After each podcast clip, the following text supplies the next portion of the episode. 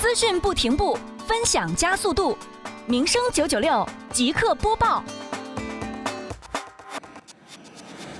民生九九六耳朵刷资讯。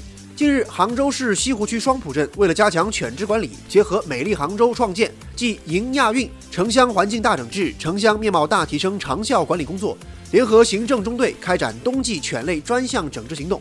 根据杭州市城市市容和环境卫生管理条例和杭州市限制养犬规定等法律法规，重点对流浪犬、无主犬进行捕捉，并统一送至犬类收养中心。